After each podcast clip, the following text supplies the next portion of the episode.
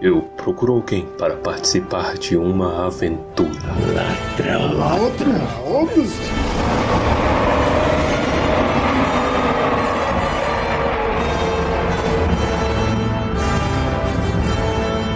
Almares, senhoritos e senhoritas, sejam bem-vindos ao quarto episódio de Tumba do Alim. O meu nome é Pedro. Meu nome é Torres. Meu nome é Baís. Capítulo 4 Montanha acima, montanha adentro.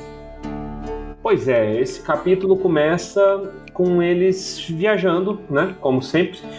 Eles acabaram de sair da casa do Elrond em Valfenda e eles estão se dirigindo rumo às montanhas. O objetivo deles agora é atravessar as montanhas sombrias e já pega um caminho em linha reta quase rumo à montanha solitária, o objetivo deles. Eles pegam a trilha pelas montanhas e os anões estavam todos felizes, achando que seria uma transição fácil e marcando os dias de que quando eles iam chegar no destino deles, o Gandalf estava com o pé atrás. Ele tinha a sensação de que não seria bem assim. A previsão deles era 28 dias, né?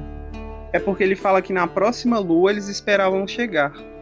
E se eu não me engano, a lua, o ciclo da lua são 28 dias. Hum. Nossa, ok. Informação. Todo podcast, uma informação diferente ô Rogério. É um filme disfarçado de aula de história. Quanto mais, quanto mais eles vão subindo, mais difícil vai ficando a trilha, né? Até que chega um ponto que começa a ter tempestade vai ficando mais frio, vai ficando é, mais apertado, mais perigoso, os pôneis têm dificuldade de andar. Quando pensa não, começa uma bruta de uma tempestade que não acaba mais. Quando eles estão no caminho das montanhas mesmo, acontece a cena mais aleatória de toda a obra do Tolkien depois de Tom Bobadil. Putz grila. Tom Bobadil que eu defendo até a morte, mas isso é papo para outros, outras histórias. Mas isso aí é um problema mental teu já. A gente tem uma descrição de trovões e relâmpagos e os trovões estão quebrando as pedras e cai pedras em cima deles e tem, tem um e tem gigantes. É só isso, é só isso. Tem gigante, pronto, surgiu, tá ali dois mongol gigantes jogando pedra de um lado pro outro e aí ninguém sabe de onde vem esses putos, para onde que vai. Eu, eu, tenho muita raiva de coisa nada a ver, velho. Eu acho engraçado é porque esses gigantes não são citados mais em lugar nenhum. Em lugar nenhum. É, eles aparecem do nada, eles vão embora do nada. E eles se divertem jogando pedras uns nos outros, é isso. eu acho, eu acho que a primeira vez que eu li, eu imaginei que fosse imaginação do Bilbo, porque eu acho engraçado isso do livro, porque o Bilbo nunca tinha visto tempestade nem raio. É interessante isso. É a primeira vez que ele vivencia esse tipo de coisa. Faz todo sentido. E realmente, eu, eu também tinha uma sensação dessa. Da primeira vez que eu li. Na hora que apareceu lá os gigantes de pedra, eu fiquei, poxa, não tem como isso ser literal. Eles dizem que é realmente literal. São são gigantes gargalhando e gritando. E o Gandalf tá puto com eles. Eu não entendo por que, o Gandalf tá puto com eles. Porque a pedra podia acertar eles e todos morrerem por causa de dois gigantes. Até o Thorin fica puto. Tipo, chega um ponto que tá jogando tanta pedra que o Thorin. Não, porra, assim não dá não, velho. Ah, mano, eu vou morrer pisoteado, eu tô num raio na cabeça, meu. eu quero o meu dinheiro, né, meu? E é muito importante o papel desses gigantes, porque eles aumentam o incômodo que os anões estão sentindo. Ele depois ainda vem a, o fato da chuva mudar de lado, então eles estavam tentando dormir em um abrigo, mas a chuva muda e a roupa deles já está encharcada e não dá mais, simplesmente não dá mais. Reflita um segundo sobre o que você está falando, Maria você fizer isso, eu tenho certeza que você vai mudar de opinião sozinho. Esses gigantes não têm importância nenhuma, velho. Não faz diferença nenhuma. Eles adicionam risco. Eles adicionam Quem, que mané risco? Tem mais risco do que escorregar e cair de uma montanha, velho? Não, bota dois mongol gigantes brigando, jogando pedra, jogando bet. Jogando sete ah, cortes. Bota meus vizinhos jogando bet. Não faz sentido, né, velho? Não faz sentido. Quem são essas pessoas miseráveis? Anões. Isso. De qualquer forma, isso faz com que o filho e o Killy sejam enviados para procurar um outro capé. E eles encontram, né? São, eles enviam o filho Killy porque o, o, o Bilbo tá cagando embaixo de um cobertor. e eles são os, os anões mais novos, né? Eles são 50 anos mais novos do que o, do que o resto. É interessante isso porque essa é uma das únicas informações que aprofundam mais nos anões, porque os anões são jogados, assim, a história deles é meio jogada, de cada um, eu digo. Não aprofunda muita coisa no, nos anões. No máximo é tipo Oin Gloin brigando, que faz fogo em qualquer lugar e senta porrada uns nos outros. o Bombur é gordo, é, também tem essa informação. Bombur é gordo. E o filho que eles são 50 anos mais novos. E nada como procurar quando se quer encontrar alguma coisa, né? Sim! Essa frase é muito boa, essa frase do Thorin. É, quando se procura, geralmente se encontra alguma coisa, sem dúvida. Mas nem sempre o que estávamos procurando. essa frase é muito boa. Seguindo essa lógica, eles encontram uma caverna. Nenhum deles conhecia muitas montanhas ali. Quem conhecia mais era só o Gandalf, que ele já passou por ali. E ele sabia que aquilo ali era perigoso, porque tinha muito bicho, tinha, tinha coisa ruim ali. Então quando eles falam, achamos uma caverna, Tava desocupada? Tava, tava desocupada. E o, o Gandalf obriga todo mundo a fazer uma inspeção né, na caverna para garantir que não tem nada. Eu tenho a impressão de que o Gandalf é o único que tem malícia de todos. Acho que os outros são mais inocentes ou estão indo na onda. Então eles, ah, caverna, vamos entrar aqui na caverna. Um lance que eu percebi é como que eles são extremamente influenciados pelo clima. Véi, é surreal. Tipo assim, é só melhorar um pouquinho, um, um tiquinho no clima, tipo, na sorte deles, vamos dizer assim, pô, tá confortável, tem um mínimo de conforto aqui na nossa viagem. Eles imediatamente começam a pensar, pô, vai ser foda, velho. O que, que, você vai fazer com seu tesouro? Nossa, vou matar o dragão. Véi, a, primeira tropeçada que um deles dá na, na pedra, eles imediatamente são todos derrotados, velho. Caralho, não vou conseguir não. Derrotados, velho. É, Toda santa vez, qualquer pedrinha que estrupie e quebra o dedo, eles são derrotados. É, o pessoal muito volátil, né, velho? O Bilbo ele não se sentiu seguro no fim das contas. Ele não conseguiu dormir como o resto do pessoal, então ele ficou ele ficou tendo sonhos ruins e ficou acordando, ficou acordando, ficou acordando. E isso foi muito importante porque ele causou a fagulha que tirou o Gandalf dali no momento que foi necessário, assim que os orcs apareceram, né? Ele gritou. Ele gritou? O que que ele gritou? Acho que ele só gritou tipo. Ah!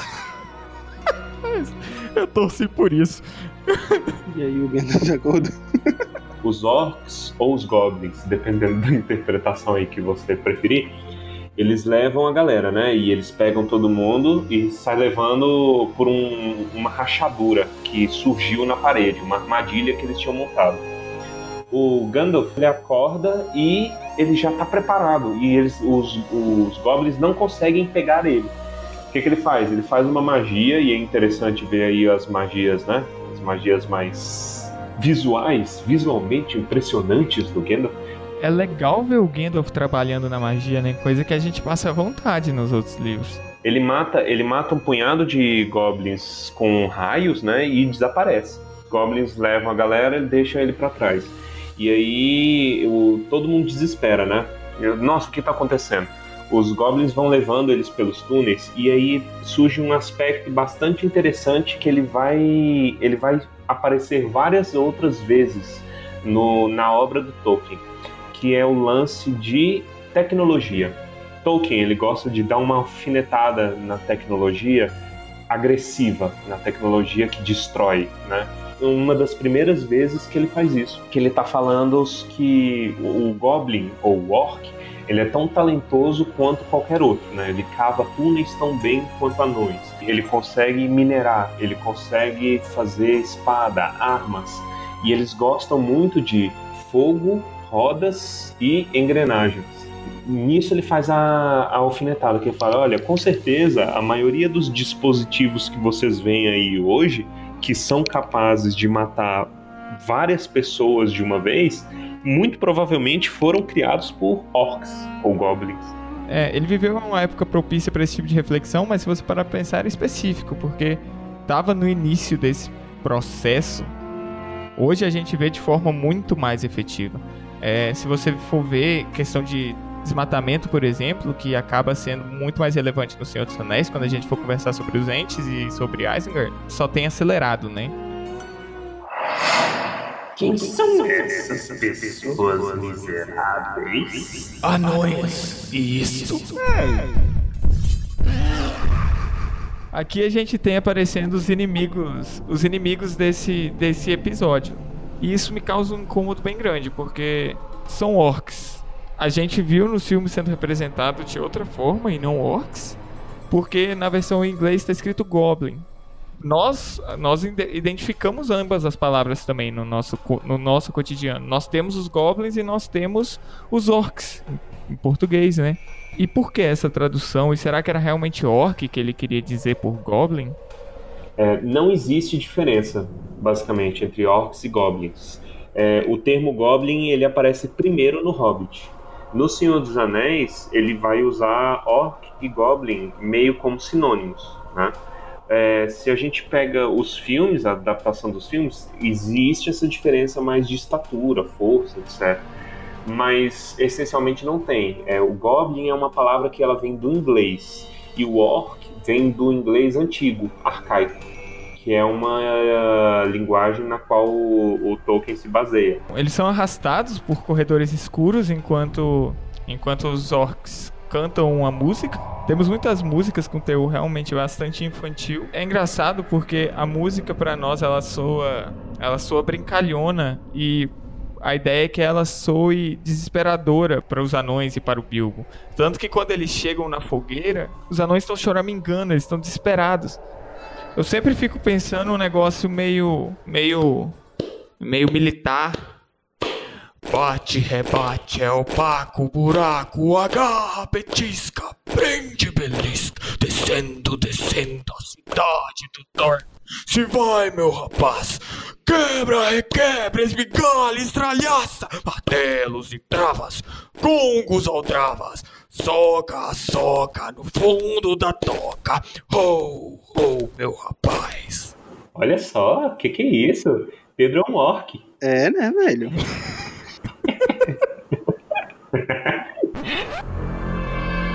Eles chegam na fogueira, né? E aqui a gente tem mais uma prova de que eles não podem andar com pôneis ou cavalos. Não existe. Não. Eles, eles ganham um pônei, eles ganham comida, eles perdem em Mano, sequência. Eles levaram os pôneis pros orcs comerem, né, velho? Tá no quarto capítulo, eles já perderam. É o tanto de pônei que eles já mataram nesse caminho. Realmente. Verdade, velho. Uma máquina de matar pônei. É, e é isso, os orcs comem de tudo. Eles comem cavalo, eles comem pôneis, eles comem burros. Torres, cuidado. Come a Vânia, que é sua mulher. Come o secretário.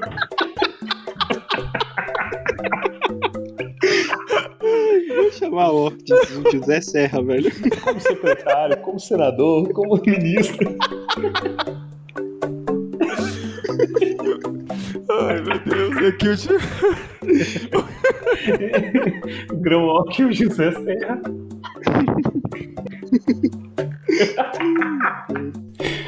Se você que está nos ouvindo aí, você não entendeu a piada, vai no YouTube e procura José Serra Comedor. É muito bom. Quem são essas pessoas miseráveis? Anões. Isso. A gente tem a chegada do grão orc. Não tem nenhuma descrição do grão orc, né? Só fala que ele é cabeçudo e grande. É animal, né, velho? O maior é o líder da manada, da matilha do coletivo de orc. Eu não sei qual é o coletivo de orc. Orcs, não é assim que o, o, o Gollum fala? Eu acho que ele seria menos, menos agressivo se não fosse com o Thorin e se não fosse com, com as espadas. Eu acho que seria. Eu acho que seria. É, é carne fresca entrando no território dele. Quando foi a última vez que eles tiveram a oportunidade de comer anão? É, o, fato, o fato do povo do, do Thorin ser o povo do Thorin né, é, o, é um agravante para tortura. Ele vê e fala: caraca, vamos lá, vai, tortura eles, não sei o que, esses nojentos e tal. Mas eles estavam lascados de todo jeito, estavam no sal de qualquer maneira. O Grão Orc ele solta um uivo de raiva depois quando ele vê as espadas também. E as espadas que as espadas que viraram personagens nesse episódio, né? Uhum. Foi muito relevante. Elas foram muito relevantes para tudo que aconteceu aqui Sim. em seguida. É, e aqui a gente vê também a descrição de algo que é visualmente muito gravado no nosso- nos nossos corações, que é o brilho azul dessas espadas élficas que eles trouxeram quando estão perto de orcs.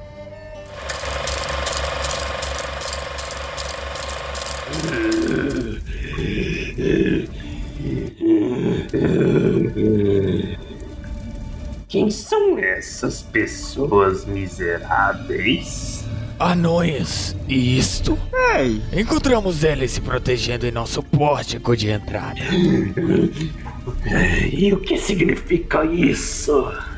Não pode ser boa coisa, eu garanto. Espionando os negócios secretos do meu povo, eu aposto. Ladrões, eu não ficaria surpreso em saber.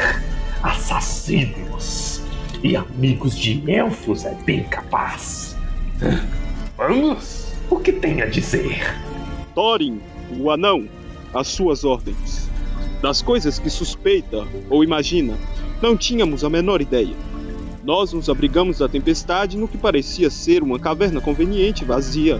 Não havia nada mais distante de nossos pensamentos que perturbar orcs de alguma maneira. Hum, é o que você quis. Posso perguntar o que estavam fazendo aqui em cima nas montanhas? De onde estavam vindo? E para onde estavam indo? Na verdade, eu gostaria de saber tudo sobre vocês. Não que isso vale trazer algum benefício. Thorin, escudo de carvalho. Já sei demais sobre o seu povo. Mas vamos à verdade. Ou vou preparar algo particularmente desconfortável para vocês. Estávamos viajando para visitar nossos parentes, nossos sobrinhos e sobrinhas e nossos primos em primeiro, segundo e terceiro grau, e os demais descendentes de nossos avós que moram do lado leste dessas montanhas, verdadeiramente hospitaleiras. Ele é um mentiroso, oh, verdadeiramente tremendo. Vários de nosso povo foram feridos por raios na caverna quando convidamos estas criaturas horrendas para descer. Eles estão mortos, feito pedras, e ele também não explicou isso. Grão Orc soltou um uivo de raiva verdadeiramente hediondo quando viu a espada. E todos os seus soldados rangeram os dentes, bateram os escudos e os pés, reconheceram a espada imediatamente. Ela matara centenas de orcs em sua época. Quando os belos elfos de Gondolin os caçavam nas colinas ou travavam batalhas diante de seus muros. Eles a haviam denominado Orcrist, vem de orc, mas os orcs a chamavam simplesmente de mordedora. Odiavam-na e odiavam mais ainda qualquer um que a carregasse. Assassinos, amigos de elfos. Chicote neles. Batam. Mordam. Triturem. Levem-nos para buracos escuros, cheios de cobras. E nunca mais permitam que eles vejam a luz. Estava tomado de tal fúria que saltou de seu assento e partiu para cima de Thorin com a boca aberta. Naquele exato momento, todas as luzes da caverna se apagaram. A grande fogueira se extinguiu. E então.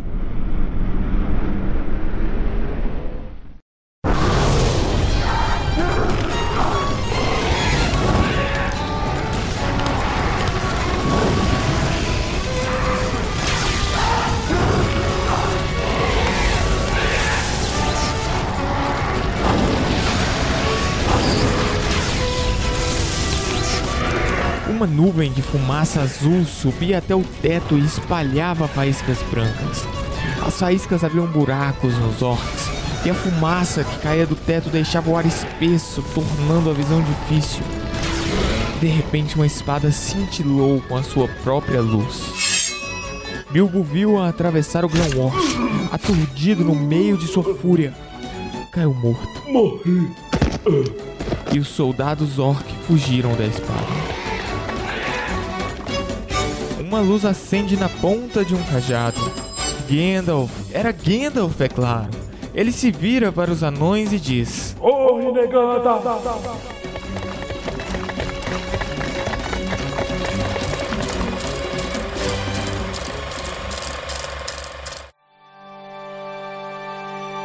Em sequência a isso, correria, né, velho? O Gandalf só levanta a túnica e dá uma gritadinha: Corre, negada! Aí o, o Gandalf olha pra trás, tá vindo um exército de, de Goblin atrás. Mata todo mundo! todo programa uma referência de melhores do mundo. A questão é que eles não conseguem correr tão rápido quanto os orcs. Então, e aí que entra outra vez a importância das espadas, né? Várias vezes eles usam a, a, o medo que eles sentem pela, pela, pelo martelo do inimigo e pela mordedora, Glamdring e Orcris, para afastá-los com base no medo, já que eles não conseguem vencê-los nem fugindo, nem na base da força bruta, né? Porque são muitos orcs. Não tem nenhuma, nenhuma descrição dos outros anões lutando, né? Só quem luta, na verdade, é Gandalf e o, o Thorin. O Dory, que tá por último na, na fila da correria, por último, tirando o Bilbo, né? Que sempre fica por último. Ele pega o Bilbo e coloca no ombro, né? Ele até. O Bilbo até fala que o Dory é um sujeito decente. E aí ele carrega o Bilbo por parte do caminho, porque o Bilbo não ia conseguir acompanhar a correria dos anões. E tem um momento que quem tá carregando o Bilbo é o Bombo, do nada. Tipo, quem tava carregando era o Dory, Isso, acontece isso mesmo. É um bom momento. e aí do nada é o Bombo. O que me faz acreditar que a corrida foi maior do que, do que o que foi descrito. Por que fui trazer um hobbitzinho ignóbil em uma caça ao tesouro? O Gandalf vai na frente, vai guiando eles. E é legal de notar que ele tem mais ou menos uma noção de para onde eles estão indo. O Gandalf ele tem um senso de direção muito incomum. Mesmo tipo debaixo da terra, ele tá se guiando.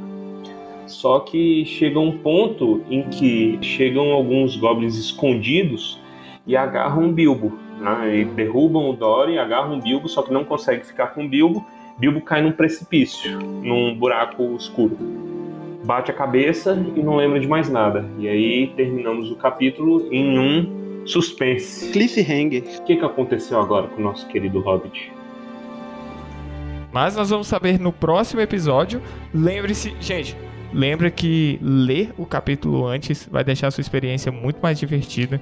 Então leiam o capítulo, voltem na próxima semana e continuaremos com aquele que para muitos é o melhor capítulo do livro. A mão do destino desce pesada nesse próximo capítulo. Vamos agora para os comentários cretinos extremamente sucintos sobre este capítulo. Começando por mim mesmo, eu posso dizer soca, soca no fundo da toca. Ho, ho. Pai.